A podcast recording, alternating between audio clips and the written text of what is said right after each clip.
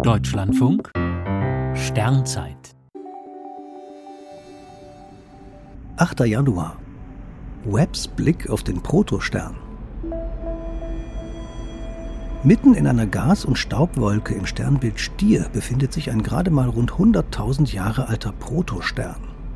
Erst wenn er genügend Materie angesammelt hat, wird er im Innern die Kernfusion zünden. Der Dunkelnebel ist als Linz 1527 bekannt. Die US-Astronomin Beverly Turner Linz katalogisierte vor rund 50 Jahren viele dunkle Wolken in der Milchstraße.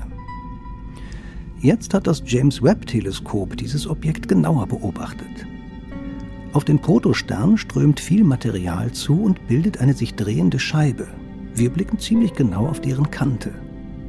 Erst wenn das Objekt in der Mitte ausreichend Masse hat, zündet ein hell leuchtender Stern und pustet die Scheibe weg. Die Aufnahmen zeigen zudem ober- und unterhalb der Scheibe schleierartige Strukturen. Sie entstehen durch die Wechselwirkung der Strahlung des Sterns mit den Gasmassen in der Wolke. Die James Webb-Aufnahme ist äußerst farbenfroh in Rot und Blau. Allerdings sind die Farben willkürlich gewählt. Mit bloßem Auge wäre dort kaum mehr zu erkennen als der glimmende Protostern und eine große dunkle Wolke.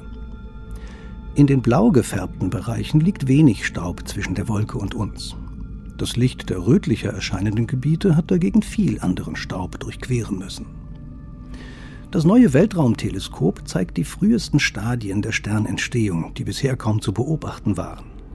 Der Blick im Bereich der langwelligen Wärmestrahlung geht durch die Staubmassen hindurch und hebt so den himmlischen Vorhang.